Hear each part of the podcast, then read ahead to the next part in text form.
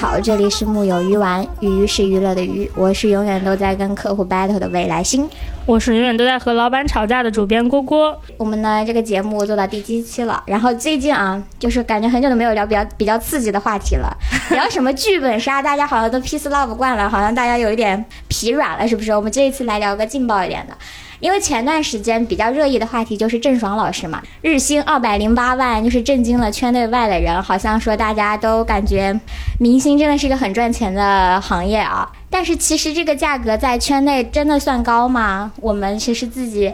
觉得好像也没有大家想象中的 那么夸张。虽然我们危险发言 了哈，虽然我们就是赚着每个月也就那么点钱，但我们觉得二百零八万的日薪好像，嗯，在娱乐圈好像也是一个很正常的价格。 别瞎操心了。所以说呢，这一次就是也请到了两位，就是正儿八经跟明星一直都在打交道的两位圈内好友，来跟大家聊一聊这个有关于明星收入和明星合作的那些事儿，好吗？然后我们首先先请一下，就是国内我们自己认为是娱乐营销这一块做的最好的营销公司的老板，就是赞意的创始人乌东伟老师，来请乌东伟老师跟我们打个招呼吧。 Hello，大家好，我是吴东，大概一年做一百多个明星商务有关的吴东吧，然后这得多少钱从的顶班呢流？从顶流到胡咖都有。嗯，对。然后那个，嗯，除了那个就是一直在做致力于做 明星合作的吴东伟老师之外呢，我们还请到了娱乐圈神秘人士 J 姐。 来，我们请 J 姐跟我们打个招呼。 Hello，大家好，我是小 J，很开心跟大家在这里见面。我是永远游走在市场与经济之间的小 J，大家好。对，J 姐是抱着就是冒着生命危险来跟我们录这期播 客。 对，所以你们大家听到的声音都是处理，就是经过处理的声音。他说不处理就把我给杀掉。请不要追杀我，谢谢。 我们首先先来说一下明星收入这件事儿啊，就是我经常在网上看到一些非常朋小朋友们真的是非常的善良，我也不知道他每个月生活费多少，他每次都说他自己的哥哥特别可怜。 但是我们常年因为跟这个明星打交道非常的多，就是我每次感觉到就是哥哥累的时候，我一想想他赚的钱，就是他活该。但是这个很很奇妙，其实就是嗯。就从行业经验来讲啊，目前整个国内的经济状态，其实艺人的地位相对来讲都是比较高一点的。就像其实我们之前私底下也有聊到，那很多的内容，包括很多的活动来讲，都是经过艺人本人去同意，我们经纪团队才可以去跟艺人去接洽这件事情的。对，所以艺人累也是他自己选的。心疼哥哥的同时，要看看哥哥账户进了多少钱。对，其实说到收入的话，其实我们可以聊一聊，就是请这个我们的经纪人是小 J 帮我们给我们解析一下，那当前艺人收入大概能分成几个板块呢？就是从我们这个角度讲，一般是其实是会分为线上跟线下，包括不同平台的报价其实也是不一样。有线上的话，我举一个比较直接的例子，像微博。那微博的话，它会比较细分，像硬广以及说是转发或点赞。那硬广的话，再细分就可能就会呃涉及到一些真正的植入或者是品牌植入，以及说那抖音、B 站、小红书所以所以点赞也是能收钱的吗？啊、就是转发品牌的微博或点赞，啊其实都是收取费用的。这我以个为吴老师应该是姐姐肯定可以收钱，就光点一个赞，它是不是应该是放在品牌的那种打包价合作里？估计估计没有人单独买一人点一个赞。当然我也了，愿意，我也他如果接的话，我也愿意买。对对对。以为艺人手滑了那种。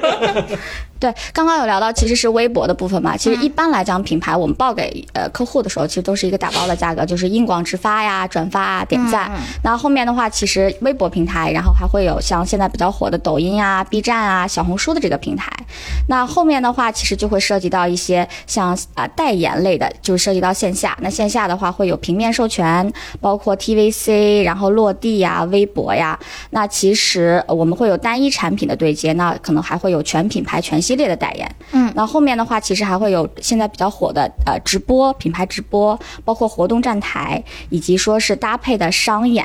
那商演演唱几首歌，其实这个报价都是不太一样的。那像音乐的话，它会分的比较细，那还会有像音乐节以及歌曲创作类的合作，包括一些 vlog 的软植入，以及像卫视的综艺呀、包括呃短视频平台的一些综艺，其实这些都是分门别类不同的报价。那像音乐艺人的话，它比较特殊，呃，因为音乐乐节会是呃艺人吸纳粉丝的一个相对来讲比较好的一个平台，因为它也是对于艺人的现场 live 表现最好的一个场地，所以音乐节的整体报价我们会相比其他商业合作来讲会相对便宜一些。对，啊，对，这里补充一下，因为这一届这边主要带的都是音乐类型的艺人，所以说他这边可能就是艺人比较偏，呃，就是偏音乐，歌手对，偏歌手。哎，我想问一下，就是吴东伟老师，就是呃，你们在就是谈聊合作的时候，就是影视艺人和音乐，比如说歌手，在你们眼里有区别吗？比如说他们报价有，比如说可能演员会更贵，或者歌手会更贵贵这种区别吗？就整体来讲，就因为我如果先不用他的这个职业区分啊，我就说他的这个流量区分，比如因为很多顶流他既是歌手也是演员，对，那那这个就不一太不太一嗯样啊。嗯那如果他没有这个多重身份兼具的话，他只是一个歌呃手或者只是一个演员，受到的这个呃关注可能会更大。啊、是一因点嗯为他因为他老有剧播，国民度会更高一些，是不是？是，然后练熟包一括些。包括他剧在上的时候的这个讨论度，一个剧和一首歌或一个一个专辑比起来，就是在今天这个市场上，嗯，好像剧容易受到这个关注更更大一点啊。是的，比如说，我们都拿两个圈子的顶流来说，就是意思就是王一博会比华晨宇老师要贵一些，是吧？啊，对对对 对都 很贵，都不便宜，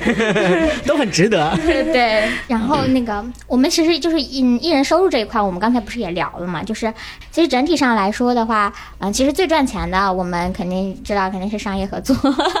因为艺人付出的成本是最低的。艺人他本质上，嗯、他卖的是自己的时间嘛，他艺人是经济这个事情本质上就是卖的自他己的时他，我理解他其实卖的是自己的形象，和然后他的成本是时间，啊，对所对以他的对，成本他签商务的话，成本的话可能只是一天，嗯或者拍摄时间可能给你八小时啊，是的啊是的或吴老者师是一年给你多长时间那？我也比较好奇，像比如说最，因为我们理解有一些顶流的合作其实是你代言人嘛，然后可能整个全打包，会有一些现在也流行一些比较复杂的一些玩法和 TVC。那么他们整个这一套给到呃给到品牌的时间，大概最长也也不会超过多长时间呢？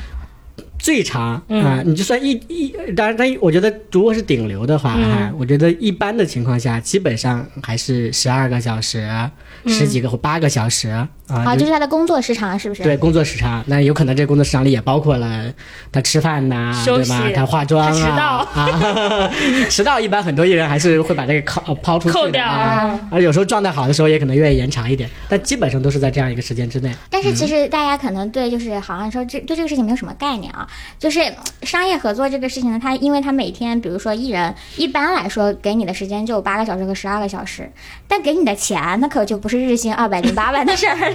对对，对是就是那吴东老师能大概给我们分一下，就是行业中，比如说，因为我们一直在说顶流，顶流，那您概念里当前的顶流大概是什么样可以划分为顶流这个概念呢？就拿当下的这个艺人嗯来说，呃，我们我们一直觉得这个就是明星还是明星，好像有个 assets，就是资产这样的这个概念哈、所以明星身上什么最值钱？嗯嗯，那第一呢是他本人的这个形象，嗯那形象是公众的这个形象哈，不只是他的这个粉丝，呃或者圈层认识的，所以这个公众形象是第一个的。嗯那第二个呢，就是到今天这个环境下呢，就是他自己的私欲，就是他自己的粉丝，嗯那呃也是非常重要的。那量到底怎么样的？嗯，然后质到底怎么样的？质的意思是说，他可能有很多粉丝，但他的每那个粉丝呢，自己的这个消费能力不强啊，没什么买货的或者买货客单价不高的粉丝啊，所以这个粉丝的质和量呃是、呃、第二个这个。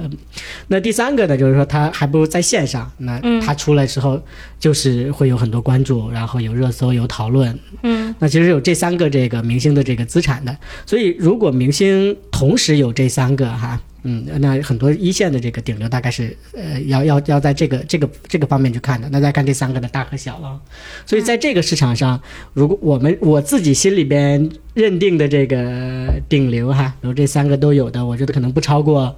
五个。五个八个吧，大概这个样子吧。就在中国这个市场上，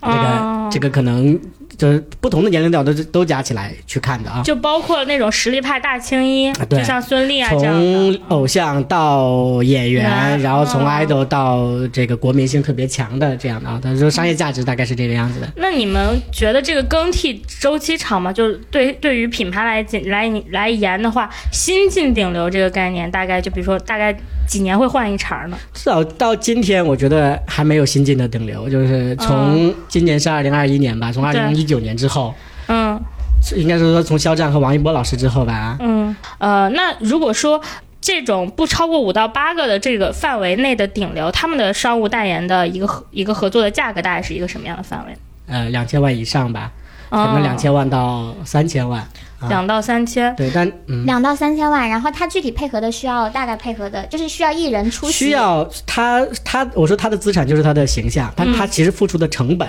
基本上现在还是呃工作时间来讲的话，可能八两到十个个小时。呃一般。最传统的代言是一加一加一嘛嗯的，除了一呢就是拍片子和平面，那可能给你八个小时的工作时间；另外一个一呢就是线下活动，嗯要可能还一起有站八个台嗯呃，原来是站台发布会、见面会，现在可能是直播，哦嗯那可能还有八个小时的工作时间啊，那基本上比如十六个小时到二十四个小时这个工作时间，嗯，那如果这样算的话，其实商务真的是收入很多了。那如果在顶流之下，我们再分，是不是就是一线了？对，我觉得最顶流的，然后一线的，然后很多腰部的，嗯然后再郑爽是不是当年也只能算个算算算一线嘛？她应该在品牌认定里面是不是也算是一线呀？郑爽老师的，就如果我们回顾去看，你去看她的这个商务，嗯，其实呃还是没有那么活跃的。就是我我因为她多不多，其实跟她个人团队什么之类的，一线和上头部来讲，就基本上我觉得还是个卖方市场，就是明星的主动权其实是还是嗯比较挺大的比较大，啊、吧就他们挑品牌，其实，实实际上是这样子的啊。嗯吴老师有对接过郑爽那边的团队吗？我们好像真没有跟她合作过，因为郑爽是自己对商务，是吧？对自己本人对上面是哦不是对但我那应该是难，不那应该不太不太容易去，不太容易不太容易沟搞的通。啊对嗯，所以你所以这一点你平时你的艺人会对商务吗？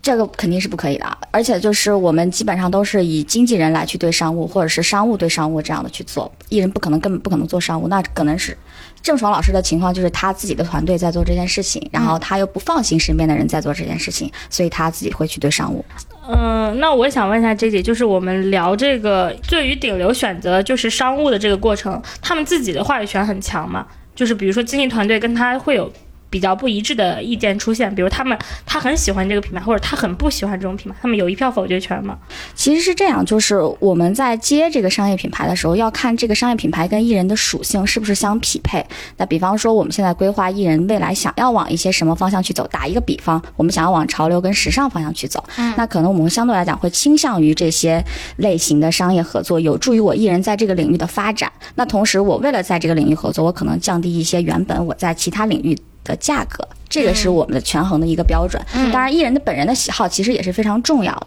啊。嗯，那有因为艺人自己非常喜欢，然后就便宜的去合作的情况吗？啊，也有，我们我觉得这个，你说艺人因为特别喜欢这个品牌，会不会降价贴哈？嗯呃我觉得挺，我觉得不太现实不对，因为它基本上还是有一个它的这个市场市场价的，对的价价格的嘛。那当然，我我觉得有很多情况是说品牌会觉得，哎，艺人本来就是这个产品的用户，嗯，对吗？然后那就双方可能谈的就会更愉快更、顺利。啊更顺利和这个权益方面，我们就会可能给给的更多。对这种案例就比较多，因为其实我们在接触甲方的时候，甲方会唯一的考量就是说，像一些大的平台游戏，像我们《和平精英》啊这种的《英雄联盟》，他会看说这个用户是不是真的是我的用户，他有这个衡量，他才会取决于说你是不是后续能跟我们进行一个合作。嗯。嗯嗯嗯，明白。那对于顶流来说，他们的合作方式一般是什么样子？就是基本还是以全代言为主，是吗？顶流的话，合作方式有几种？就中国现在这个市场上最传统的，其实我觉得它从八十年代就开始啊，嗯就是代言，然后一加一加一。嗯，那呃一呢就是呃一个片子，然后一套平面，嗯，对吗？然后一场这个呃线下活动，嗯，那可能就这三个，嗯，然后你付出的成本呢就是你的工作时间，嗯，这个东西经过这么多年啊、可能有两个变化，经常讲，原来线下活动可能变成一场直播了。嗯。啊、然后呢，原来我一签可能签三年，慢慢的变成签两年、签一年，可能现在签六个月、签三个月。对啊，哎，顶流会签三个月、六个月吗？他们是不是都比较偏向签一年的？是，就就如果是已经成为顶流，他不会签呃三个月的啊全国只有五到八个嗯人，好 吗？人家呃，比如签三个月、签六个月的、呃、少一点，或者是他刚在上升期啊，那啊可能那我们刚刚也说了，顶流这个大概其实就是呃五到八人，他们其实只会更倾向于长线的代言和合作，他们是不是也会比较挑 title？对，当然 title 是必须的是一定是代言人、全球代言人嗯啊，对或者是跟同。咖位的人是要相等的，就呃，另外的话就是一线哦一线这种呢，您大概觉得有多少呢？多少？我估计在商业上有这个价值的啊，嗯那也就那么几十、十几十个、二十个、三十个，一线也只有这么少吗？差不多。我如果让我去看中国这个代言市场的话，嗯有商业价值的，我觉得也大概也就这个样子吧。也就是您定义的商业价值，也就是说它它有卖方市场，同时也有人愿意为它买单，是吗？是，然后也很活跃，比如在这个市场上，你能看得到，可能一年有至少五六个、五六七个代言吧。嗯哦啊啊啊。但是其实这群人的可替代性是不是挺高的？就是他们不像顶流那么有议价的能力了，其实。是，就是他们的这个市，但基本上这个市场，我觉得也还是呃卖方市场，哦啊因为中国的市场。就中国的品牌也非常参差嘛，一是数量非常大，二是非常参差，就从一线嗯啊明白哦到不同的城市，啊所以总能找到这个他们能匹配的品牌。对品牌其实是多的。啊、我想到赵薇老师最近代言了， 最近和新氧的合作了。嗯、那这么说的话，那对于一线艺人，是不是他们的合作方式就会比较多元呢？就不只是长期代言了。是，就是说，只是从时间上，我觉得可能会比较多元一点，就是嗯从长期、中期、短期大概都可以做了。嗯，然后可能也灵活一点，就除了拍片子之外，大家可以一起搞一个什么产品设计，出一个什么联名款啊，联名款、啊限量款，然后参加一些直播啊。嗯，但从但基本的商务的形式还是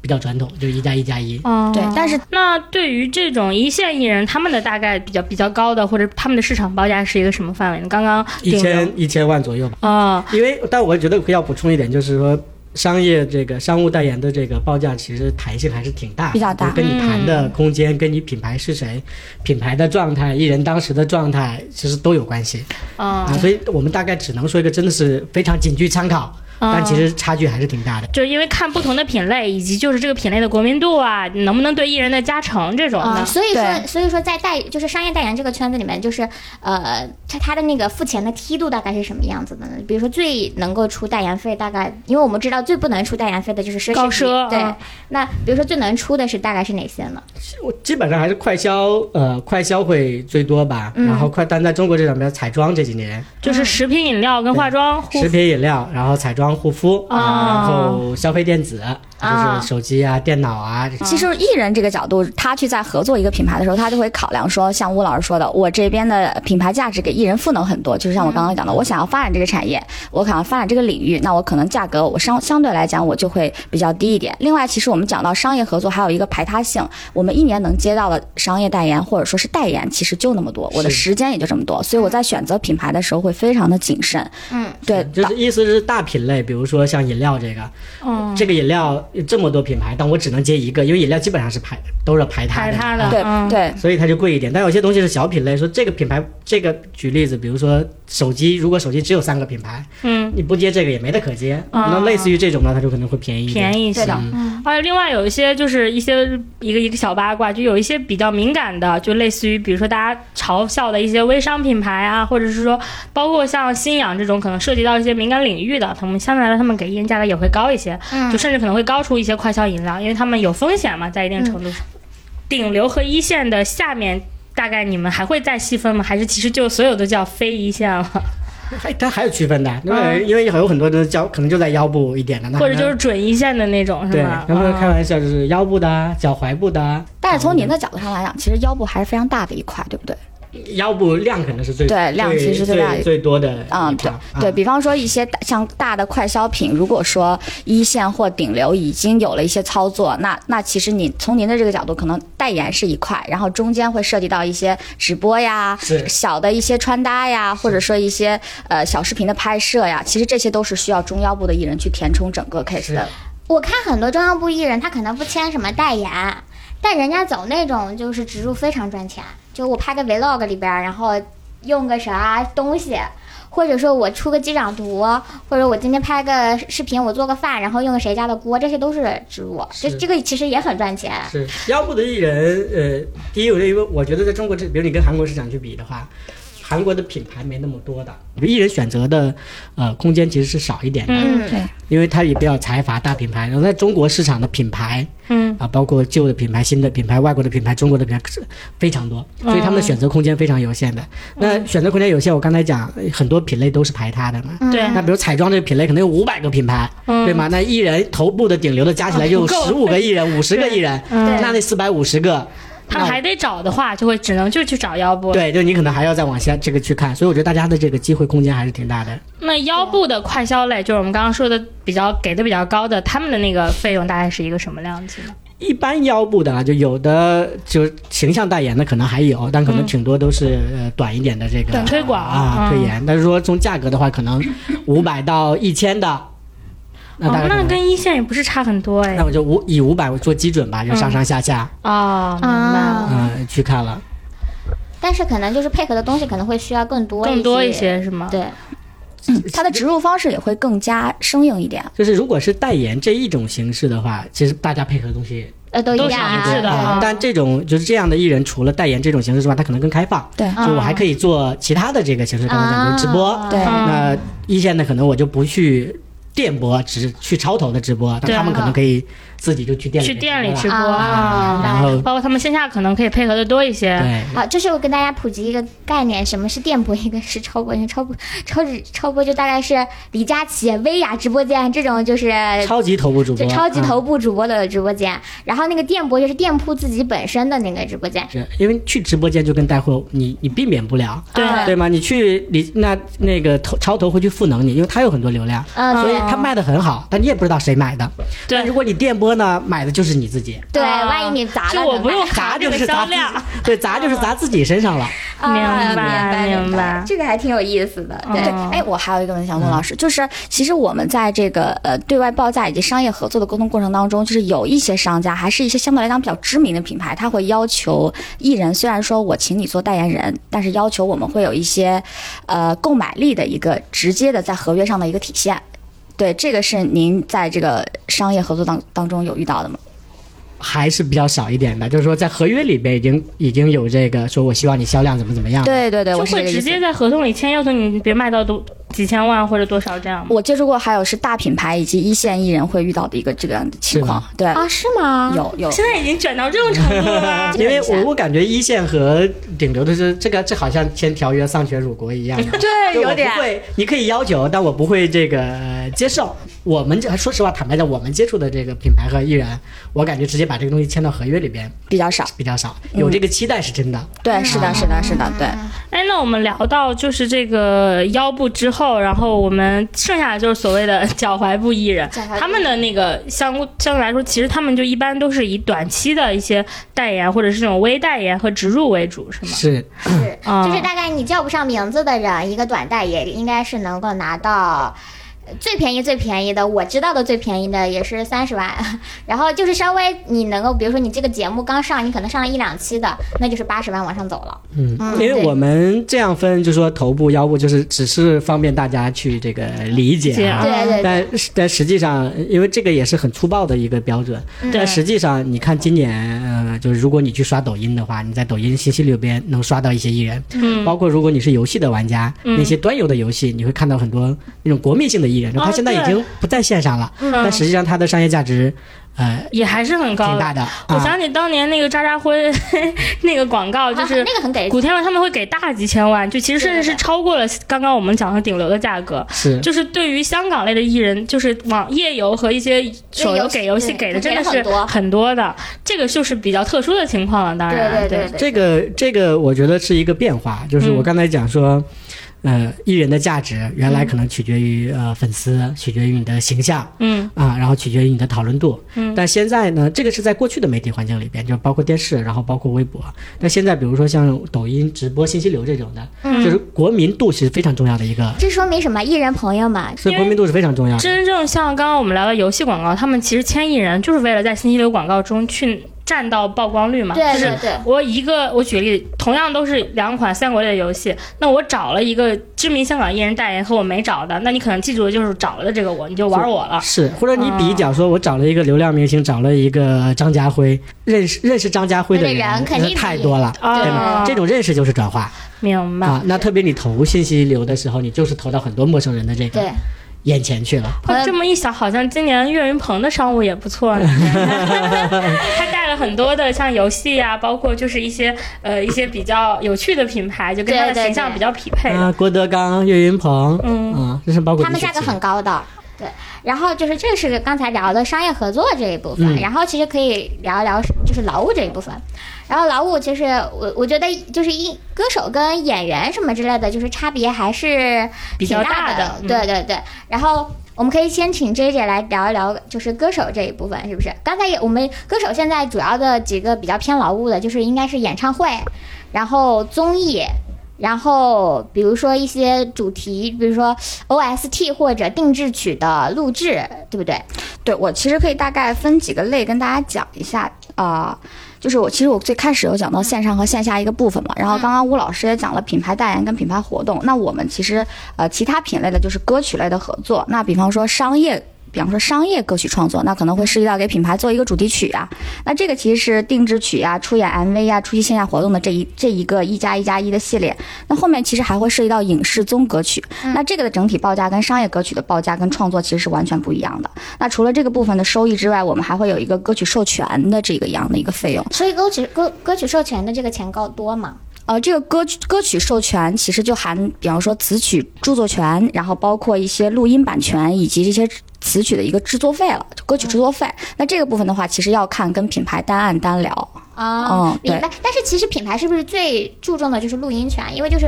放一首歌就行了嘛。呃就是这个版权大家可能不太熟悉，就平时我们能够在音乐平台听到这首歌的主要的。东西就是呃录音版权，然后就配合那个广告啊，什么影视出身的，就是什么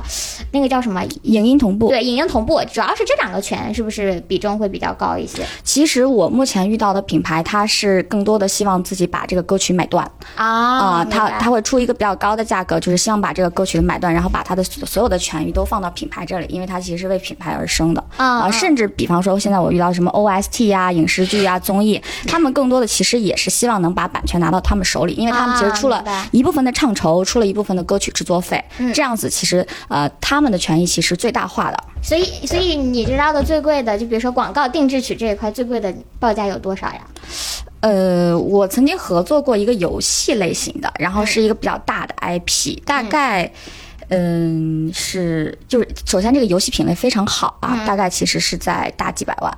大几百万，几百万，来说一 说，一点五个爽吧。啊一点一首歌一点五个爽，哇，真的这个版权也太值钱了吧！哎想当年朴树一张专辑在网易，网易才花了两千万呢，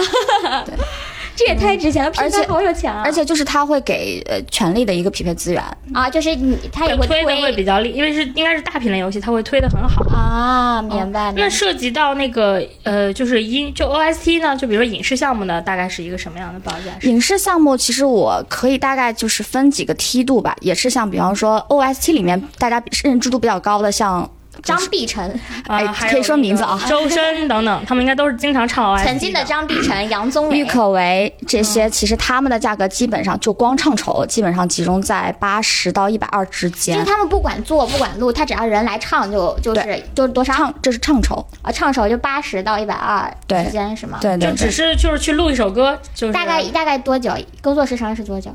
工作这个你要看呐、就是 我又有就是从外地飞到这里的时间，啊我还有录明音白时明白间，录音明白后面其实明白还要调整，其实蛮就是做音乐其实还是比较辛苦的。啊，嗯啊就是时间周期会长一些，相对来说。爆那我也很好奇，如果说 OST 本身的版权归属到平台或者影剧组的话，那它需要向那个平台方去分这个钱是吗？这个其实要看当初合约是怎么签的，这个涉及到一个这个艺人的一个表演权益。啊，对，一般来说，艺人唱这首歌，他一般都会签就是表演权。对我，我我在签约这个合约的时候，我我为了保证艺艺人以后可以在商演的场合唱这首嗯歌，所以我会把表演权留到我们自己手里。对，然后那除了我们刚刚聊的这个 OST 和这个广告曲，那还有一种就是我也比较好奇的，就是就是我们纯正的就是商演的报价，就是从歌手里面一线来讲，可能他的呃报价在两个爽。两点五个爽，这大种概是几首歌的量级？呃，一般来讲其实是三加一，或者就是说呃工作时长签一下，签个三到三十到四十分钟的样子。对那那这种两点五个爽又能就三加一两点五个爽，它是那种特别头部吗？比如说我理解的那种头部艺人是得到什么周杰伦、五月天这种头部，还是说其实也不用那么那么高？呃，像周杰伦、五月天，他他其实是国民度比较高的、嗯呃艺人，然后他的票房能力其实也非常好。那我说的这个类型其实是一线，呃、哦就是还歌手没有的一到线那种最头部嗯的。因为因为就是这个其实也会看城市，就歌手非常看城市，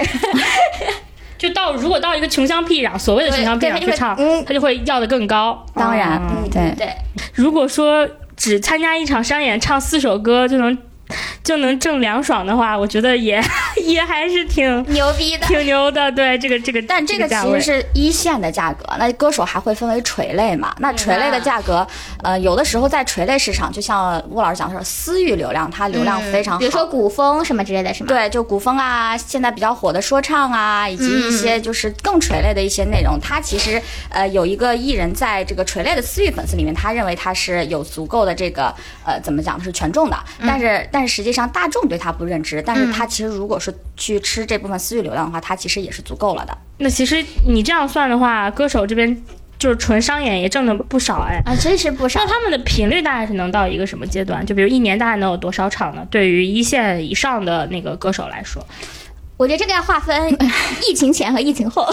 呃我们就拿疫情前来说，因为疫情是特殊情况嘛。嗯，其实这个要看就是经济团队这块对这这个地方的把控度。有的时候我们会放很多，是因为呃要完成某一些合约，或者是那我印象里好像薛之谦这样的艺人商演也很多，啊、他的票房能力非常好。对他他的粉丝好像也很能打，我感觉就为对了对他对就是疯狂年去龄买很票。小，然后那个粉丝非常能打，有他组而且织有纪律。其实你也有看到 Spotify，他会讲说华语歌手前呃试听量，因为他的试听量是公开的嘛，试听量前几名，你有看到薛之谦竟然会是能排到前五的人，海外的、哦。那他那证明粉丝购买力就很好。那像大张伟老师说明他还是有这种作品的，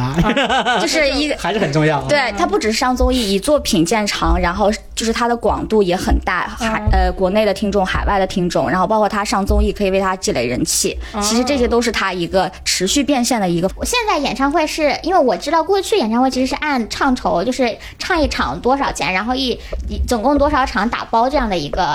形式来做，想知道现在演唱会会有会有变化吗？一般会有演，我记得以前就是我做音乐行业的时候是演出商，然后会跟签一个艺人，然后比如说我签十场演唱会，一场多少钱？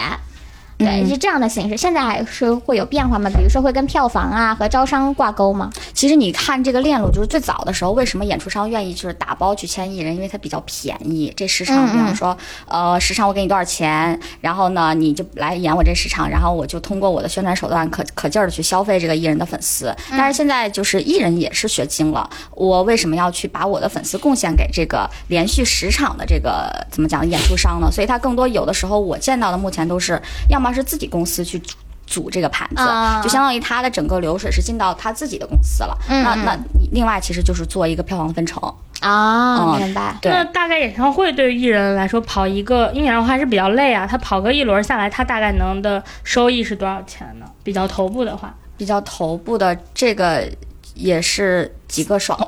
因为他要跑好几个城市。嗯，就这千万以上了。肯定是，而且如果比如说像像那个那个歌神张什么张学友，张学友吗，张学友，就是千万级别了。哦他每一场可能是 就是他每他每一场可能就是两个爽三个爽这种。哦，这种会更贵一些，一我两个可小时以理解对对对。天王级别嘛，毕 竟是。对对对，歌手还是挺辛苦的，因为我觉得他的每一个钱都是自己的肉身在那儿的。嗓用嗓子换的。对的，他睡着睡着了就是赚不到钱的。对啊，对，签代言就是你睡着了还在有钱进账啊呀。综艺可能就是也是性价比很高的一个一个事儿，因为它其实本质上也就是卖一到两天的时间，然后它的那个报价也会非常非常的高。嗯同时是不是他在还在曝光。对啊，对对对，嗯是不是？对就是比如说，因为综艺其实大概分两主要是分两种嘛，一个就是飞行嘉宾，比如说我签几期，签一期，嗯，然后和签整季，其实它的价格还是有蛮大区别的，是不是？对，就是飞行的话，我们一般会是按照一个商演的价格去报，然后呢，啊就比方说整季，那我是一个固定嘉宾了，我会有一个打包价给到啊、那权益可能会有一些累计的时候，我的价格可能会更低。嗯对，这个确实是要看 case by case，就是你还是要看这个综艺的品牌是什么。如果这个综艺品牌很好，那我们可能相对来讲会有一些溢价的一个空间。但如果说是嗯一个新类型的综艺，然后需要这个艺人会带给这个综艺一些名气的时候，那我们的这个报价可能通常会相对来讲会高一点。哦，当然也有那种强势综艺，比如说湖南台的某些综艺，就是常年不给艺人 劳劳务啊，对 对对对，就也会因为它的这个平台好，曝光大，对对所以很多艺人愿意相对来讲比较低的价格去完成这项工作。所以，就所以其实综艺这个市场还是也非常不一样的。那就是，嗯、比如说像那种，嗯、一整季的那种大综艺的话，签一个顶流大概是一个什么样的量级？反正我知道有比较非常夸张的是到三千万这个价，两到三千万这个价格的。啊，会有这个会对有的。对，因为其实为什么呃，你像嗯商业代言呢？可能刚刚我们想说，就是千万级别的这些艺人，他在参加综艺的时候，他付出的是很多很多的时间成本，那他势必要去，比方说我十期，那我可能是一个什么价格，我五期是一个什么价格，他其实是按照时间成本来去核算的。那同时我。呃，我付出时间的同时，其实平台会给我一定的曝光，我我再去做一些折损，但是总体来看，我的数量是很庞大的，所以我的报价是要按往千万走。应该除了广告之外，没有比更也没有比跟综艺更赚钱的了，是不是？ 但对艺人的回报，我觉得广告大家更多的还是觉得是消耗，消耗对对哎对那对综艺啊、影视啊，更多的还是有曝光啊。对所以其实艺人，比如说在谈价钱，艺人在谈价钱的时候，如嗯果这个品牌对他有背书，这是为什么那些品牌力非常强的，比如说奢侈品，嗯嗯那他会愿意降价。那或者是呢，这个品牌有很大的曝光，嗯嗯嗯，啊、就特别线下的曝光，什么路牌呀、电视呀，嗯嗯嗯那他也愿意降价，嗯嗯嗯因为这个他就不只是在消耗他了，啊他还是有这个回报的，嗯嗯嗯所以他们都会算这个账的。对，对。然后其实就是在音乐的这个收入范畴里边儿，跟在广告代言里边儿比较相，就是跟奢侈品比较相似的，就是音乐节，是不是？因为我据说，据我所知，所有的艺人，就刚才你也说了，就是所有艺人签音乐节都比较便宜，其实，对，它会比正常商演报商演报价要稍微便宜一点，嗯哦啊、但是就是呃也不会便宜太多。明白？歌手，因为我你比如如果拍广告和比如参加。呃，剧或者综艺或者或者是这个他唱歌的话，嗯，那歌手人他还是爱唱歌的嘛，当然对吗？他、嗯但你说很少演员说我就是爱拍广告的， 我就是我为了为了我这份热爱，然后损失一点东西，我少一点的、对，因为就就是我在展示作品的时候，其实我是在展示魅力，展示魅力就有可能吸纳流量。嗯，对嗯嗯嗯啊，但我觉得你刚才说的一点，其就现在我觉得慢慢你能看到一点趋势，就是我觉得做我们做广告的人在努力是说，比如你拍一个广告片，就那个片子能不能帮你出圈，嗯对啊，就对那对个能不能帮你这个找路人更多的这个好感，对对对对，我其实真的觉得现在片子出圈是比。就是因为我们传统靠作品出圈，大家印象当中就是，呃，唱个首歌，然后演个戏。但现在就是一套图出圈，出圈图这个也概念也非常火了。是其实，是对，还有一些设计感很强的一些片子，好像也非常的受粉丝包括好感路人的喜欢。对，你记得，我记得就是那个易烊千玺拍 Tiffany 的那个广告，其实也很出圈，啊就是就是因为他帮助艺人提，我感觉跟艺人非常的搭吧，然后可能也是因为易烊千玺这个底子在，我觉得他这个去片子就非常出圈啊，我当时就是讨论度非常非常高，是嗯对，所以这个也是广就广告行业在在思考的这个问题。但我觉得这是要双方互动的，嗯，就一个是说我们的作品好像不要那么那个销售性特别强，啊艺人就只是一个演员。啊，那明你白的，作品是更多是帮艺人去讲他的人设，讲他的故事，嗯那嗯通过创意嗯啊啊，，那这种情况下，艺人也会觉得哦，这个好像也能帮到我，不只是消耗我。嗯嗯嗯啊嗯，明白，其实我我就是非常就是怎么讲呢，就是非常希望能看到的甲方就是说，呃，通过我艺人的一些属性，加上就是我品牌想宣传的理念，嗯。双方融合去做出一个内容的时候，其实这个最最 match 最契合的东西，其实才能更多的被大众认可。嗯对，嗯这样的话其实才有出圈的可能。嗯，对对对。然后就是，我觉得还有就是，这你聊完什么商业代言和综艺，我就觉得艺人片酬什么的都都还好，因为 因为对着他们的成比来，就是好像有的演员他一部戏能拿很大大几千万，然后比如说好多个，就比甚至上亿的这个片酬，但人家时间成本的的确确也摆在那儿了，而对，他且要扎在啊剧组。而且那个在剧组里边，你可是可就是，如果你有点职业道德，你可是别的活都接不了了。我们上述讨论仅限于横向对比，就是艺人的 A 项收入跟 B 项收入对比，对不包含我们平凡人的 收入的对比。嗯因为你如果拿我们跟正常人收入比的话，那他哪一项他都不辛苦，他都啊对是对嗯挣那么多啊。就我们只是放在艺人这个领域来对，就是我也可以跟大家分享一下，就是很直观的一些片酬的一些概念吧。就是，嗯、我这边呢就是有跟部分的业内的朋友聊了一下，然后另外也。翻了一下年报，就是还是有很多很直接的年报的数据的。嗯，全部都是限薪令之前，因为限薪令之后呢，年报里就不出现艺人的片酬数字了 哈，大家都会用项目 A、项目 B 来代替，然后甚至连具体项目的数据都很难。嗯，就首先跟大家分享，就是比较好奇的几个艺人吧，比如说。很头部的孙俪老师这种，就是在续集市场跟代言市场都能排到头部的女女嗯，大青衣，就是、嗯大青衣呃、大女主这种呢，她在拍这个《芈月传》的时候呢，大概的嗯片酬还是没有很高，因为《芈月传》的那个制片人是一个很强把控的制片人，嗯当时就是有两业内有两种声音啊，第一种是他是以每一集五十万来接的，嗯第二种是每一集八十五万，就反正就是差不多就是五十到八十五这个量级吧。嗯，我们也采过他的制片，这个制片是很擅长片酬把控的，所以《芈月传》那部戏其实也也集合了好几个就不便宜的女演员，就是但是她片酬把控的还是很好。嗯，但是后来她在拍那个《那年花开》的时候，她的市场价就已经很高了。那个时候她是孙俪老师的片酬是每集一百五十万，等于说她拍《那年花开》的这个片酬收入大概是呃六千多万啊。嗯这个其实也是和和这个她的。阶段有关吧，这就是从这一个人，其实大家就可以反映出来，在片酬市场上的这个话语权体系其实还是不一样的。就是一个强势的制片，一个非常好的项目项目，或者说是一个内容，它就能够让一个艺人接戏的时候，他可能压一压他的价格。就是我们也业内消息啊，但就是据说，据说，哈，据说孙俪老师后来也是也是第一，可能有限薪令的原因；第二，也是因为非常喜欢安家这个剧本，嗯，现实主义题材嘛，制作班底也很好。他接安家的时候，据说是一千多万的价格，就是总片酬。嗯这个已经对于他来说是一个非很常低的非常价格低的价格对，就对于孙俪这个量级的你就艺想人吧，来说，人家拍八八个小时广告就能挣挣这个 钱。就是这个其实还是作品逻辑嘛，因为对其实艺人也明白，一部好的作品对他们未来的声量跟商业价值等多方面加持是非常多元的，因为他们还有人家本来也爱拍戏，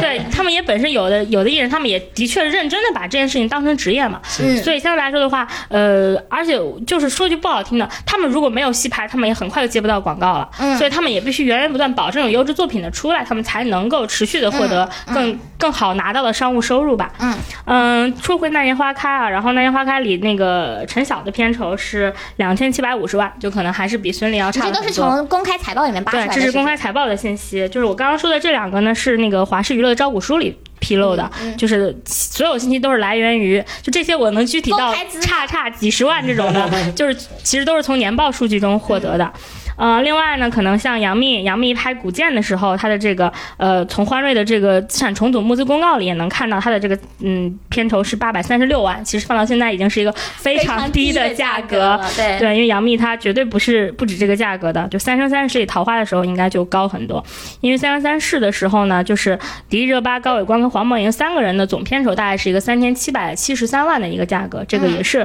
根据年报能披露出来的数据。呃，另外大家比较呃关心的就是一些电影咖下凡，对吧？这种、嗯这种、啊这种种艺人。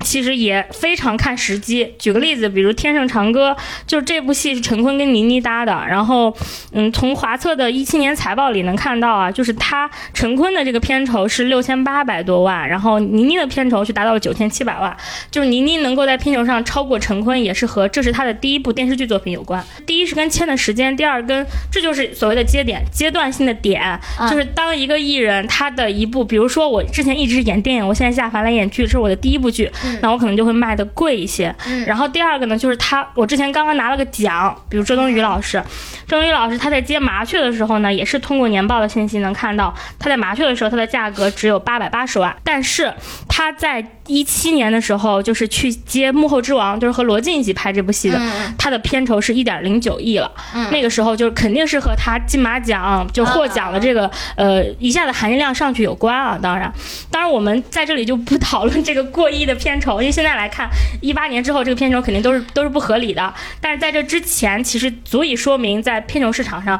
日薪二百零八万。其实真的不算什么，就是对于对对头部艺人来说，呃，当然能到郑爽这种一点六亿的还是比较少的，我必须得说。但是就过亿的艺人是绝对还是有嗯还有是有有一些的，对，对。有一些，啊、而且在当时，这个也是符合当时所谓的一个市场价的一个认知吧。其实它跟大环境有很大的关系嘛。对对可能对，一六年到一八年，就是范冰冰爆事件爆发之前这一段时间，是一个资本极度泡沫化的一个阶段。那个时对，候所呢，以有能够很拿多的到，高投入，那个时候平台的 S 加项目都是号称六七个亿的投资。对，那你说给艺人过亿片酬，对吧？也是非常，正我不常能的说非常常见，但是对于很多资方来看，我就是指着你这部这个流量跟这个 IP 来给我给我抬这个价的。对对对所以说我给你高片酬，在他们看来是一个符合资本运转逻辑的一件事。但是其实艺人在面对高薪的同时，他们本身承担着非常多的压力，承担着很多目光，然后承担着很多投资方的期望。其实从经济的角度上来讲，我们。要面临的压力其实会更多。那我们通过，假如说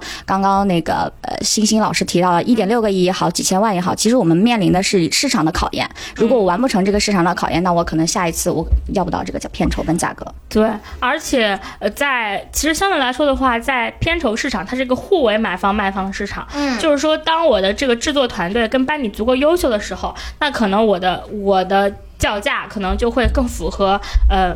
买方逻辑一点嘛。如果把艺人当成卖方来看，比如说，其实，在拍那个《如懿传》的时候，其实呃周就是周迅也同样也是电影咖下凡啊，她的这个票房，呃她的片酬也就是五千多万，五千三百万，那这个价格对她来说，在当时其实不算是一个很高的价格，因为啊，因为《如懿传》而且很长嘛，它其实分到每一集里其边，其实不算很很高过了，对。对对你对，看，一共九十集，你们可以算一下它这个价格。但是，呃，为什么可能相对来说会比较低呢？是因为《如懿传》，大家当时大家的期待是第二个《甄嬛传》是要大爆的剧，这种大班底、大制作，有可能有大爆项，就是非常多人期待的项目，也相对来说在跟演员谈的时候会话语权更高一些。对，就是。而且呢，就是《限薪令》之后，这个市场是有整个的明显好转的。嗯就是我必须实话实说，对于一些非常头部的艺人，就是刚刚顶流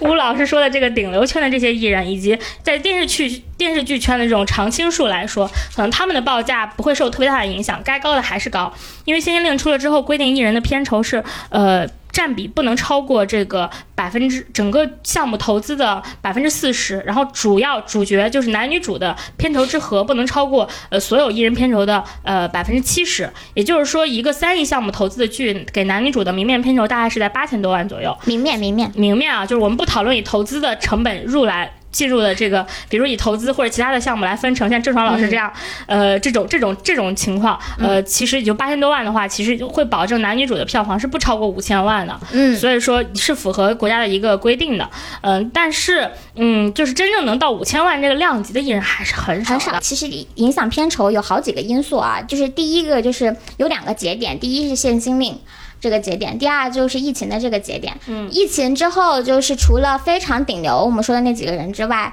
哪怕你是一线，你的溢你在平台上的溢价空间都是很大的，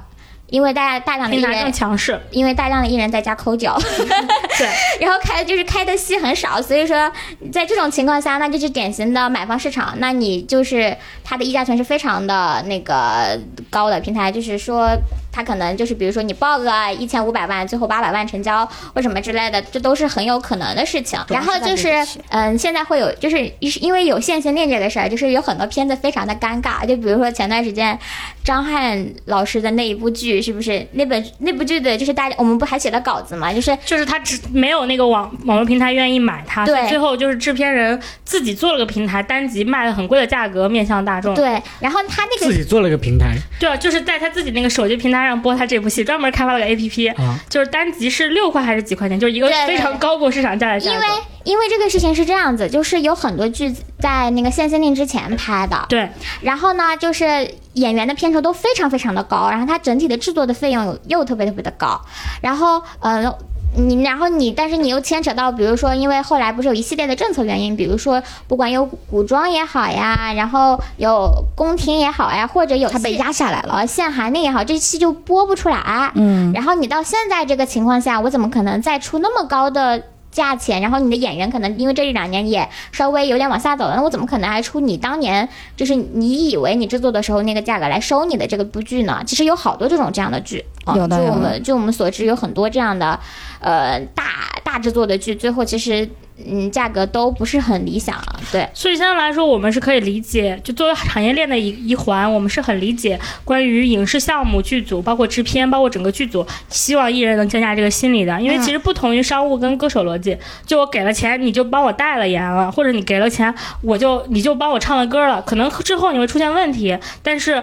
嗯、至少可能他。在短时间内，它不会爆发出来。但是对于一个项目来说，我艺人进组拍戏，我是要给你钱的。但我这个项目要播出，或者我真正卖了，那可能是一年或者更长的周期之后了。那这个周期之内会发生什么事情，谁都不知道。就是因为整整体上来说，影视项目的风险性会更高，对，对是比这样着的。比着所有的歌手啊，然后那个代言啊什么之类的，风险性是会更加高的，因为因为演员不会说，因为我这个戏播不出来，这钱我就不要了，不可能，不可能，就还 是给 我的，对吧？嗯对所以说，就是，但是对于制片人来说，那我真是血本无归了，因为我压根儿没上，平台不买，或者说平台因为一些问题压了这个戏，那就不给我付款了，那就真的是不给我付款了。那这个周期是遥遥无期，很多公司因为这个可能因为几个戏就被拖垮了，有的上市公司因为这个可能退市了，因为一些项目不好或者停牌了，有一些小的中小公司就甚至因为某一些戏的原因，可能直接就这个公司倒闭了。我们遇到过最极端的一个事情，就是我们也是当时报道一些相关的，也是艺人劣迹吧，我印象中，然后当时报道相关他的这个影响的这个项目，当时就有公司的老板就是是让我们不能报道，说你报道的话，我们这个戏本来就卖不出去，就更卖不出去了。他说我这个戏我已经公司拖到我把我的两套北京的房子卖了，然后我都在让我这公司去撑，但是说非常非常遗憾的是，他那个项目现在还是没有播出来。就是而且我们也经常听到就是。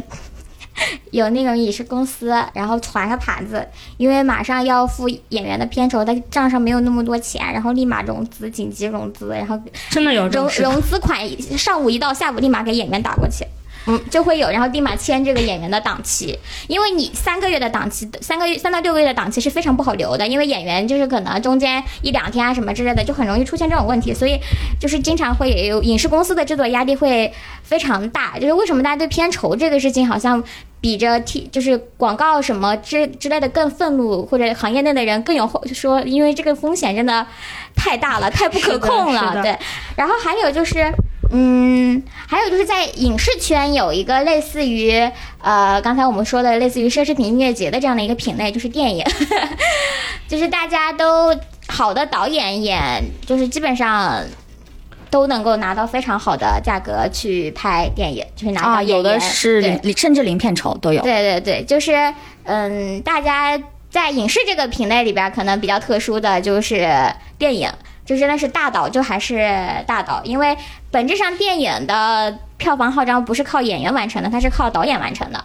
就是电影领域的那个票房逻辑跟剧集还是很不一样的。对，就是电影领域不是一个看流量的票房逻辑，它还是看你这个演员能不能带得带得动戏，嗯就是你具不具备票房号召力，它也是看票房号召力的。嗯，就是你像黄渤跟沈腾的片不会低的，相信我。嗯但是他们真放到那个商务代言市场，可能是可能就是也也没有不，低哦。当然也不低。我觉得和一线流流是 差不多 对的，哎但。是他们啊看做不到品牌吧顶流的那个，不对，选择选择他们的这个品牌可能呃没那么多，嗯哎对但实际上就真成交的那些。呃呃，嗯啊，价格不低，对您啊，是我这个。黄渤老师一年肯定应该十几个吧，沈腾，沈腾应该也是更多。呃，黄渤跟沈腾都不少，他们都是那种呃洗脑或者是那种接地气啊式的广告，国国民民度度很广告很高的。对但是他们就是他们的那个，但是他们在电影上可能就是那种顶流的报价，啊就是这个对对其实就是呃，就讨论到那个片酬啊什么的，因为其实很多、呃很多就是。以至有的演员在电影跟在剧集领域，你感觉他他在电视剧领域好像名不见经传，一个片酬也就四五百万，但他放到电影圈儿也也愿意用四五百万去请他，嗯就说明这个演员在一定程度上是被呃在内容成本上是被认可的，就我他我是突然值这想个价。起，就是刚才说那个呃，沈腾和黄渤，想起二手车这个市场非 常大的时候啊，所以就基本上黄渤、沈腾、王宝强、邓超就这种国民性非常强，然后喜好度也很高，然后呢嗯本身的这种信赖感比较强啊，还包的。括孙红雷，就嗯这就是在某个特定品类的时候，就需要特定的这个形象和特点的演员。那那个时候他们的商业价值其实就很高嗯，这有点像当时我们刚刚聊的那个香港艺人和那个游戏和那个市场一样啊，就是需求度高度匹配的时候。那我觉得像那个岳那个岳那个岳云鹏代言老乡鸡那个，啊也是一个挺不错的 case 嘛。是嗯，就是我觉得就是，嗯、整体来说，我觉得现在的影视，嗯、市场来说还是更加偏买方市场一些。嗯，对，因为就是平台和制作方的议价权还是相对来说比较高的。给大家讲一个，嗯，非常典型的例子，因为有一次我跟郭郭老师去参加一个庆功宴， 就是非常典型，就是我们因为又有艺人又有平台方，就是聚集人最多的是平台方的大佬，所有人都围在平台所方有大佬的艺人就是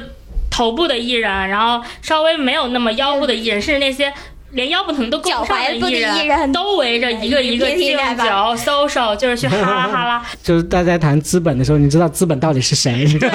对谁才能称得上称得是上的资啊本就是大平台方，然后或者就是一些有强话语权的导演和那个呃综艺导演呀，以及一些内容的内容团队，就那些真的能拍板儿。我就是通过我的一部戏，我可以让你变成一个高国民度，变成一个有非常强输出能力的。你嗯像正午的那种，但是像那他们其实也不太参加这种场合了。我说啊、实话，对，这我也从来不办什么庆功庆功宴。宴这种的，对对，所以说嗯，我们聊了这么多，就是大概市场是什么样的？总结一下，啊就是呃，我们以二百万 为一爽这个单位来看，其实。这个呃日薪啊，日嗯薪二百零八万、那我们换算到就商务代言圈和换算到歌手的这个跑这个活动的圈，其实嗯日薪就是二爽、三爽，甚至是十爽的都还挺多的。嗯但是我们真的换算到当前的影视圈，能够达成这样的一个日片酬，也可以说是基本没有了。就在对当前的对影视对环境中，是不太允许这种情况出就是现了。可能这就不是片酬了嘛，就是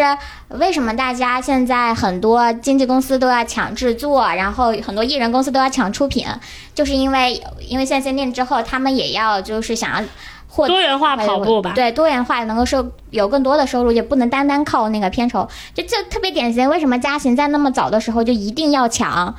抢制作呢？就是嗯抢自制。对，一定要抢自制的原因是什么呢？因为制作才正儿八经的也是大头呀，对，因其实为也也是可以，至少对他这个公司来说，他是可以有很更多的一个触角去走吧，不是只靠艺人经济。对对对这，块儿的对，所以说就是当前的片酬市场还是有一个，因为国家的强力的介入，还是有一一个个比较好好的的管控的。对但是对于嗯，还是更看重商务回馈，就是的品牌代言市场以及就是歌手市场来看，他们可能更上行，是嗯一个热的一个赛道的，就是没有一个什么监管啊、或者力量进场还。是有吧。还是就我我说的就是像这种大幅度管控，啊就是不能超我多少钱这种的，好像还不至于嘛。对，现在综艺也会有一定的限薪令了，嗯综艺对有综艺对有的综艺也是有有的。就是可能就相对来说还是，嗯，因为那些更多还多是一些文化跟文化产品是有关对的，对那些商对商业代言更多还是一个商业的这个商业行为嘛，嗯本质上对。然后就是。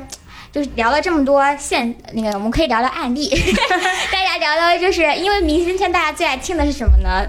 就是真的就对于不管是我们做中间方的这个赞艺的这个吴东老师，还是说我们做艺人经济的这个小珍，我觉得都也都能深谙一句话叫“钱难挣屎难吃”，就是跟我们写垃圾稿的时候一样。就是所以说，我们也可以分享一下这个，嗯。那些我们遇到的奇葩甲方和乙方们，就是说，在挣钱的过程中，我们受了多少委屈，我们这个打工人的话语权要出现了。就是特别搞笑。我我我们就是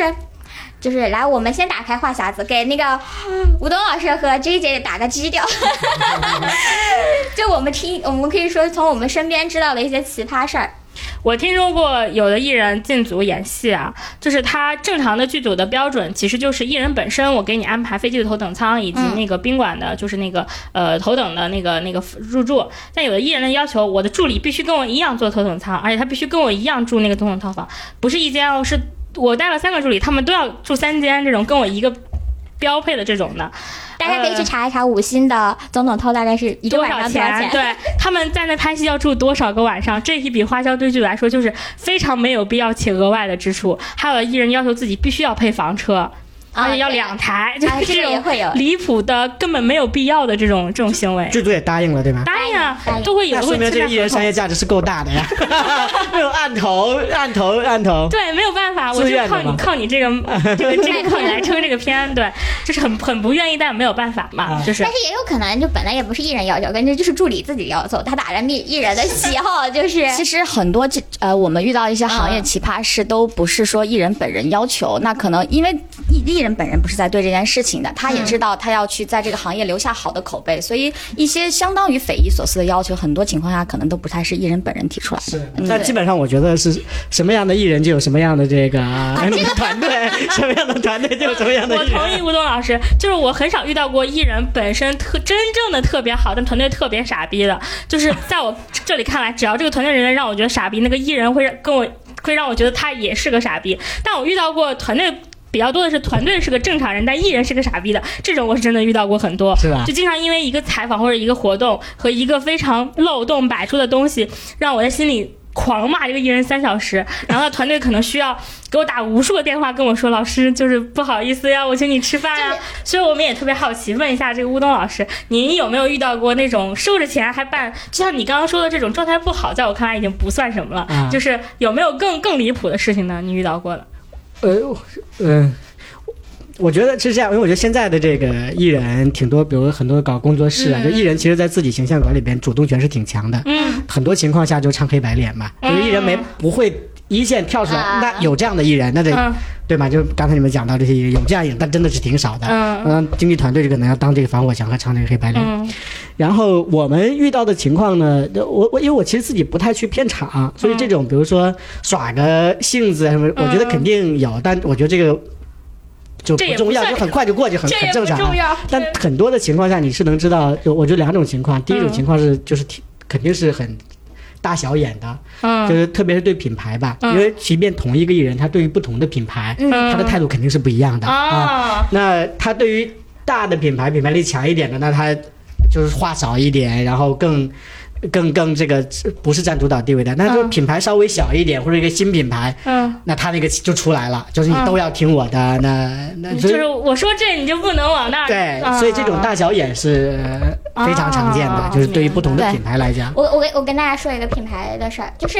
就这个事儿呢，你严格意义上你挑不出来他错，但就是让品牌非常的膈应。就是某知名男演员，就是真的是大家都知道的一个男演员，然后也是中生代的那种男演员，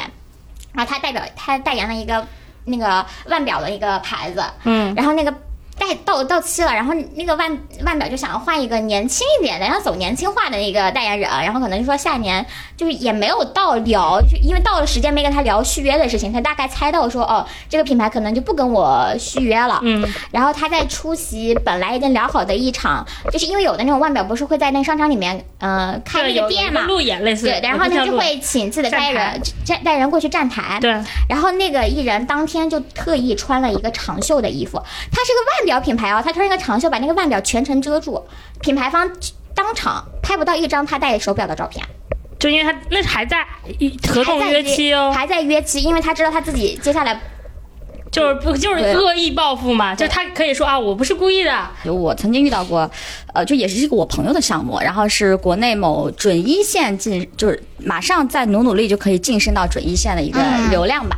然后呢，呃，代言了一个运动品牌。然后呢，这个运动品牌呢，呃，其实调性也还是 OK 的，但是因为他们想大力去发展这个呃这个小鲜肉所在的市场，所以会请这位艺人来去做一个呃稍微不那么长，可能就是六个月的一个短带的样子。嗯呃，他在片场就大放厥词，这个艺人在片场扬言说我喜欢另外一个品牌啊，就是天当。哪，这种当面打脸的 行为，我要是中间方跟跟合作品牌，我你真别把他做拉了黑了。别但是做其实了他他是一个通过一个比较玩笑化的去呃去讲出来这件事情，他当天其实是在拍广告嘛，然后他的这个袜子实际上是另外一个品牌的袜子。如果裤子遮住，其实看不出来，但是他特意把这个袜子露出来了，给这个公关公司人看。他说：“你看我这双袜子很好看，但是这个袜子是别的品牌的。” 你这恶心谁呢？我的天哪，我这窒是息了嗯这。是情商有多低？ 因为我觉得艺人和艺人的团队就是专业性和职业性，嗯但大多数的团队专业性我都不说，就职业性都不够。你知道吗对对对这这个主要是基是本的因为职职业业性指的是什么呢？职业性，你上班要上班的时间呐、啊你准对待时不要太迟到对呀、啊这些很基本的打工人的这个，啊，是因为你是被付钱做这些事情。对啊，我就我我有做那个很大的品牌，我保洁的朋友就跟我说，跟我骂，就说有些傻逼艺人。我说你们都这么大的牌子了，你们还会骂一些傻逼？他说我们在排队艺人的时候，我们都跪跪下来管人家叫爹，就都是能够一个小工作室宣传都能够蛮不讲理，就不会说人话，恨不得跟我一句话发六个感叹号，就是让他非常生气，就没有必要，完全 没有必有要。有的，就刚才那个艺人呢，他还有除了就是对大小眼之后呢，我觉得还有的艺人就是手伸的特别长。就原来比如我们在拍片的时候，一般艺人会指定摄影师，对对你拍平面，你嗯用我的摄影师。嗯我觉得这我自己感觉可能是摄影师是很会做关系，啊，因为非常拍杂志拍都在拍嘛。对。然后基本上也就到这儿了。嗯那现在开始有些艺人呢，就你拍广告也要用我的导演，或者你要 TVC 会指定导演啊，嗯这有病吧？这有点过分了。或者你用我的这个制片。那您觉得就是呃，转换导演或制片之后，他出产的内容有更有助于你传播吗？我我觉得肯定没有的。啊，啊他的指定的导演跟制片根本不是广告圈的吧，对，因为这样的，因为你指定了导演和制片呢，就这个人是和艺人站在同一个立场的，嗯他并不是和品牌站在哦，我明白嗯同一了，个立场的，对吗？他可能把艺人拍的人，很美，但是它不利于品牌的那个露出跟那个效啊嗯果。对呀、对您，那您这个角度其实跟我的角度完全不一样，是就是因为我们在指定，比方说合作导演以及说合作的一些摄影师的时候，其实我们会认为调性很合适，所以他拍出我的这个一了解我艺人的习性，然后能拍出最好的那一面展现给大家。所以我刚刚才有问到说，是不是有助于后续的一个传播一？般拍平面是感觉是这个逻辑，反正平面也简单，也没有多少品牌信息嘛。对对就是艺人拍的好看或者你想要的这 个样子。所以这就是两完全两种立场，就一个其实是为了艺人的状态，但是品牌的视角，他们的要的团队的 PVC 肯定是核心是为了品牌的就可以曝我哎要光嘛。要是的要要 for 产品嘛？对，讨论这个其实大家所说的这个艺人不专业啊，我觉得有两点原因，就是嗯国内的艺人经济行业是一个非常。不太健康的行业，就是因为艺人的话语权非常的重。你换做在任何伺候对就是当爷爷奶奶真的伺是候嗯真的就是大家的宝贝，你知道吗？就是，就是我我我所有从事艺人行业的朋友，包括 J J，我感觉他对自己的艺人都是对自己的孩子一样，就是 我们家那个谁谁谁，真的，我们家谁谁，就真的是对自己孩子一样的心情，都是宝贝啊！我的天呐。他们能用单字称呼艺人，就不会用双字称呼艺人。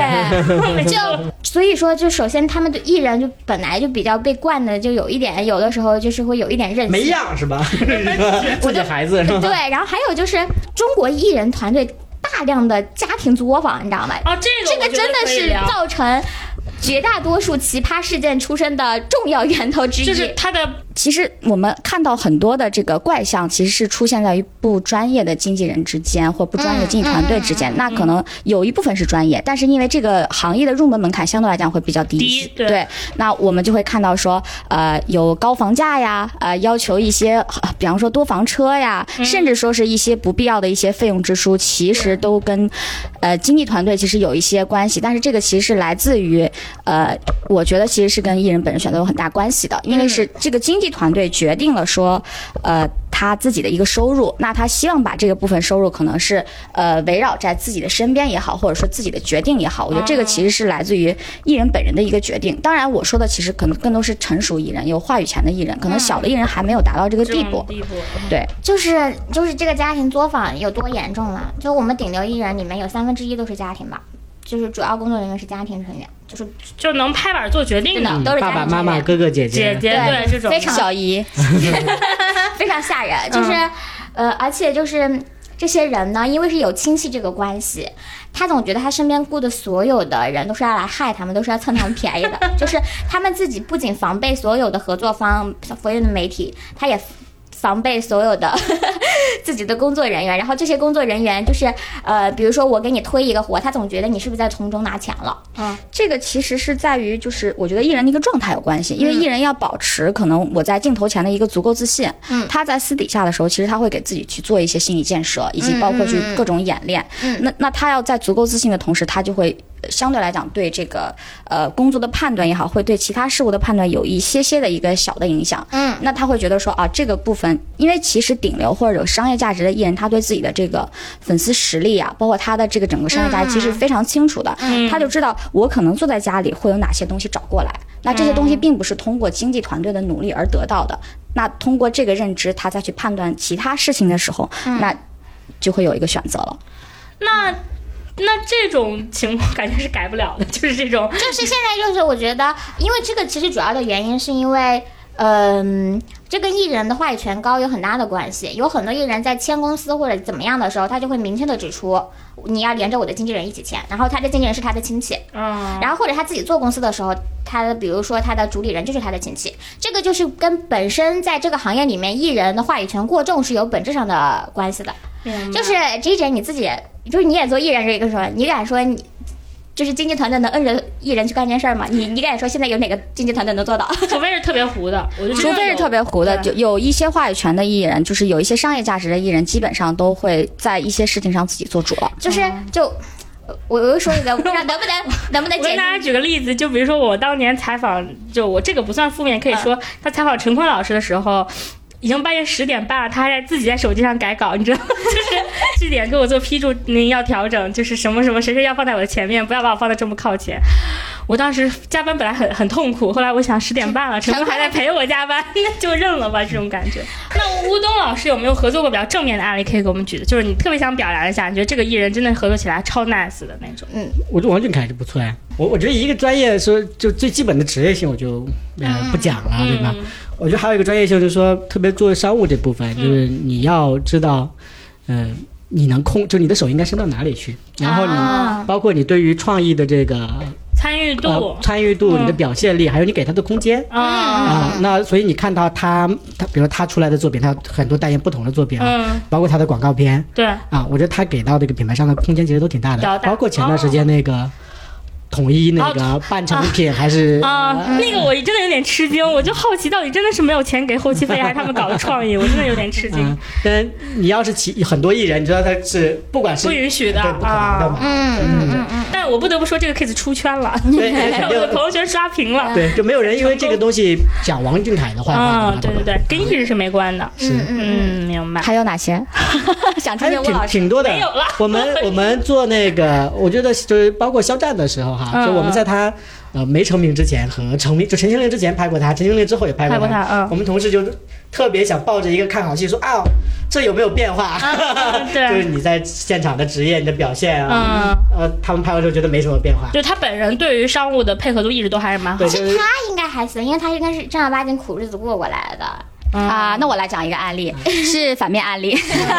可以，对，就是也是曾经的准呃准一线流量吧，嗯呃，就是呃在出事之前跟出事之后的一个状态，嗯就是我在大平台的一个合作朋友跟我讲说，啊非常重要的一个平台，然后对他来讲，然后也是非常重要的一个合作部门，但是这个这个部门的我就人。我就跟大家说说这个平台有多重要。这个平台就大概是每个艺人商业，呃，是就是每考核他商务的时候第一个参考标准就是这个平台。对，然后呃，他的对接人，然后去给这个呃经纪团队就是发消息的时候，那这个经纪团队在他这个水平线还在上线的时候，三天不回 消息，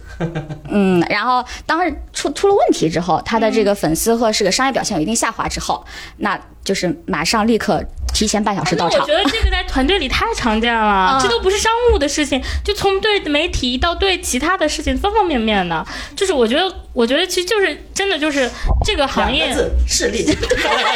是这个样子的，就不出事儿想不到你，出事儿想到你了，就是嗯，但你要说我们媒体有没有说啊，你火的时候我们想采访你，肯定是有奔着流量去的嘛，逻辑，但是至少我们希望你是一个面儿上的功夫要过过得去嘛，哎就你不要把我们踩着，就是就是因为我我说实话，我们媒体也算是比较比较傲的嘛，毕竟我们可能我们我们我们不是那种强服务型的，就是我们也希望至少跟你对话的时候，我们是个平视的状态，我不需要去仰视你，我就想到有一个特别搞笑的事情，曾经有某顶流艺人要求他采访他的记者不能是女生，他可能他他的团这队。就离嗯不是他要求，是他团队要求他的团队要求的，因为他团队可能只觉得，我觉得他团队可能也是被被粉丝逼的，啊就是不让女性靠近他，还是但我觉怎得么这着种一任何时候这种一刀切的做法，都只会让我这种女记者非常的愤怒，主要是而这且个 无语。主要是这个圈里面的记者绝大多数都是女性，是的，而且我我说实话，就是对于真正对他有价值的行业记者。其实追星的人只是少数了，对就是对对因为真正你在这行里你还能追得下去的人还是很少的。就是我就想说不准女记者单独采访，我想说你是怕我们在当场对她干些什么吗？另外就是说到一些家庭作坊的艺人，在接戏这块，我也可以吐槽，有的艺人就是因为就是父母就在身边，经纪团队也很纵着他，就是非常想一出是一出，就是合同都签完了，不是因为片酬的原因，是因为他突然。看上了另外一个跟他戏里有合作的女艺人，想去追一追人家，然后我就临时割了这一部戏，我去接另一个戏的情况也有，就是就一些你根本想不到的千奇百怪的理由，他都能干得出来。还有那种就是可能，嗯，就是他，嗯、他妈妈就是给那个剧组打电话说，你怎么能够让我的孩子连续拍那么多天的戏？他都不长身体了，对，就是你有必须放假一整天，剧组放假一整天就几十万就出而就是去了，就是不合理的嘛，因为你这啊对这干这妈行妈儿你陪就知道 他他妈妈他可不以应该陪是这样的。对，对有的家长就是横到可以，就是在呃闹闹一些矛盾的时候，直接打电话到剧组骂导演骂两个小时这种，而导演其实对艺人很好，真的有这种情况。嗯嗯，就是就你无法理解他们怎么能干出这种事情，我觉得这这就是一个互相剥削的一个一个一个一个问题。对对对，就是因为我觉得当。一个盘子里面这个钱，就是这个名和利到了一定程度的时候，一定会催催化，就是人的某一些极致的方面，我觉得是一定会有的这些。对，就是就是我们之前踩就踩过说，就倪虹洁当时接受我们采访的时候说，她合作过一个项目，就是她那个角色本来是男主演想带进来自己的一个人的，结果不是他演的嘛，制片方跳了他，男主角就处处为难他，你就足以证明你对同行你都是这个态度，嗯你足见就就这个事情有多严重。对，其实，但是我想说的一件事情就是，这个事情一定不是娱乐圈才有的事情，是每一个我觉得行业都会有的事情，只是说娱乐圈。比较显学，然后大家都看得到，然后比较注受人注目。就我们一直的这个节目的态度就是，嗯、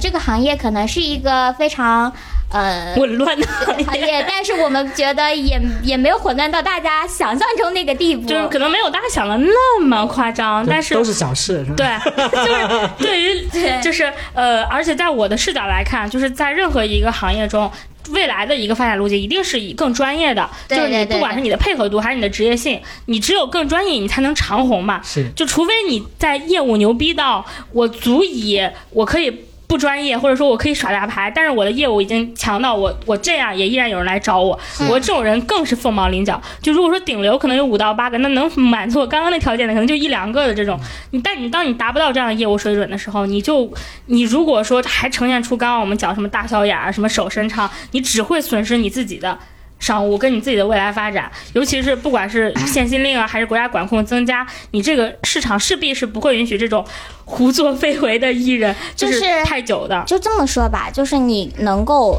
在顶流这个位置做满三年以上的人，他们的团队其实都还蛮专至业的。少已经要磨合的差不差不多就了。是为什么范冰冰能够一直占据就是那个位置在，就是嗯地震之前那么就是税务大地震之前占据那么长的位置，她的团队跟着她都是五年以上，现在可能都是对，就是小十年的这个时间，团队的稳定性对艺人来说是非常非非常常重重要的，而且他们，而且范，我说到范冰冰，其实范冰冰的团队跟她本人对于普通的受众，就是嗯拍戏的时候，对于剧宣这种呃对配合度非常配合度是非常高的。对就是我们问过几个跟他接触过的剧宣，没有一个人不说范冰冰是一个真正的对剧宣这种职位配合度啊，包括她的亲和度都非常好的。所以说，真正的能做到那个位置，持续的去做的，我觉得一定是有人家的、呃、自己的职业性跟对自己的专业性的，是就不会不会过度的家庭作坊，过度的这种对对对，这种你就霸比权如主义说的，就比如说大张伟老师，虽然大张伟老师的老呃经纪人也是他老婆，但是他啊，真的、但他是很专业的。对他是非常专业的，哎，不不不，我要我要我要我要修正一个问题，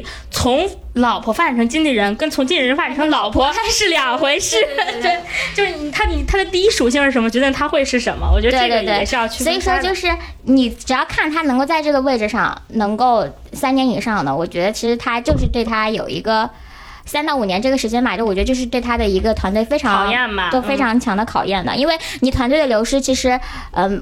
换句话说，娱乐圈它是一个非常强资源的。一个嗯一个圈子里边儿，对，所以就是你的团队的不停的迭代，其实对你的资源也好，对你的项目也好，是有非常嗯严重的影响的。对，可能一直一个人走了，然后连着他聊的呃剧啊，连着他聊的他的品牌资资源，对都都走了，对对。所以说就是，呃，这个事情就是还是非常，嗯、希望大家能够嗯职业化起来，好吧？ 我的对同行朋友们，大家们，对啊，职业化起来。另外就是奉劝各位听到我们本期播客的粉丝朋友们，就是当你听到我们聊了这么多以爽为单位的一爽、两爽、十爽的价格之后，希望你们明白，你们的哥哥姐姐们真的不差钱， 就不是要心疼他不们要了，心疼他们了，真的他。们该辛苦。 他们对他们的放大到最后放大到整个行业来看，他们还还是挺辛苦的，我觉得。就他们做的其实我是对嘛？就是对特别，我对觉得很多我们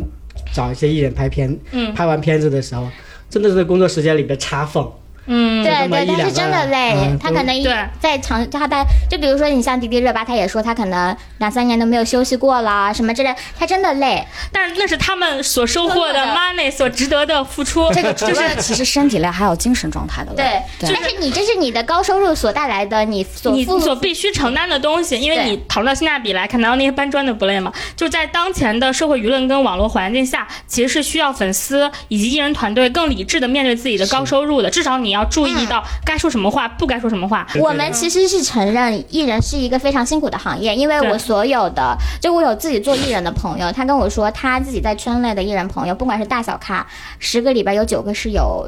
心理各种病的对各种问题不管是生理上的疾病还还是心精理神上的，是一他定的是因为对他们的精神压力非常大。大我们是嗯认可你这个职业有非常强的压力，以及就是就我真的有见过，就是从事这个行业，就不说是艺人，就是经纪人，就从事这个行业，因为这个艺人突然爆火，然后连着这个经纪人受到的压力也非常大，然后突然暴瘦二十斤这一种，但是我们要强调的是，但是但是是你要考虑到你的 privilege，就是你的特权，就是你你你所面临的收入，就尤其是粉丝朋友们，就是请你们不要在控评的时候把我们哥哥真的很难打在打在公共舆论场了，因为这在当前的舆论环境中是一个很危险的。而对于那些让你们有这么狂热的热爱的哥哥跟姐姐们这样的量级的艺人来说，他们其实是真的不缺钱的，至少比你有就钱是。想就有多大的能力就要承担承担多大大的的责任东西，嗯对所以说就是你一方面赚这个钱，另一方面希望你能带给大家真正切实匹配的内容跟作品，以及更良好的职业态度。我觉得这才是一个任何一个行业，尤其是在这个高收入的娱乐备受瞩目的娱乐行业，大家需要关注的。我们今天聊了这么多，其实也聊得非常的精彩了，我觉得大家应该也会有自己的收获。然后我们非常感谢两位老师，我亲爱的 J 姐和吴东伟老师来到百忙之中 来到来到我们的播客，跟我们分享这么劲爆的冒着生命危险， 劲爆的料，对。然后那个呃呃，我们也就是做了第七期了，也是希望想知道大家更喜欢我们聊什么样的话题，然后也欢迎大家在评论区跟我们多多互动。我们下期再见啦！我们是木有鱼丸，鱼是娱乐的鱼，啊，好好好拜拜。哎 When you turn your heart, oh,